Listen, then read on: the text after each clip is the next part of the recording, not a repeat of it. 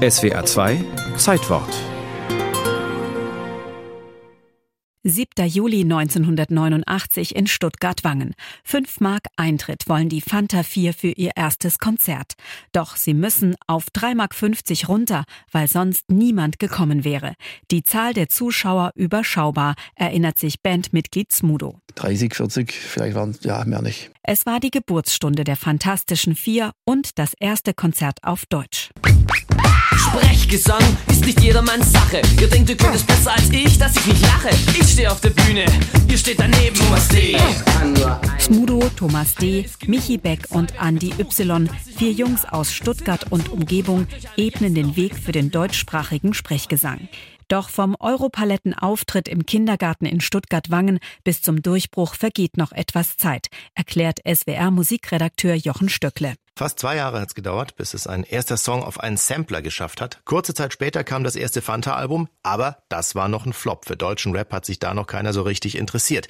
Die Fantas bleiben aber am Ball, spielen viel live und werden dann mit ihrem Hit belohnt. Wieder, wieder, wieder,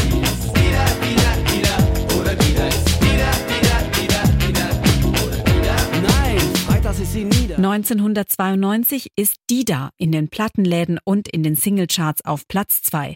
Der Plan war aufgegangen. Michi Beck. Es war sogar eher unser Wille, Popstar zu werden. Wir haben gesagt, wir müssen bei der nächsten Platte irgendwie eine Nummer schaffen, die es auch aus diesem relativ klein überschaubaren Hip-Hop-Umfeld rausschafft und äh, im Radio gespielt wird. Der Manager der Band, Bär, bringt jedem 50.000 Mark in einem Lederkoffer vorbei.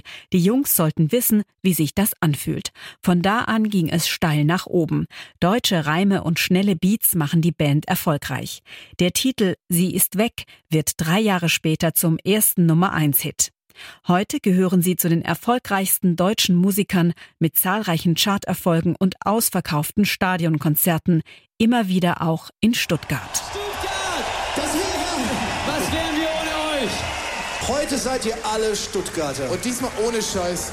Wir lieben euch, Stuttgart. Ja, allerdings. Die Deutschrapper erhalten den Kulturpreis für deutsche Sprache und kommen 2019 zum Jubiläum der Band in Stuttgart sogar mit einer Ausstellung ins Museum. Smudo sagt bei der Eröffnung, Obwohl wir als Band ja schon gar nicht mehr hier sind, sind wir aber in der Republik eine Stuttgarter Band in der Wahrnehmung und in allem und wir fühlen es auch so. Zu den Fans gehört auch Baden-Württembergs Ministerpräsident Winfried Kretschmann.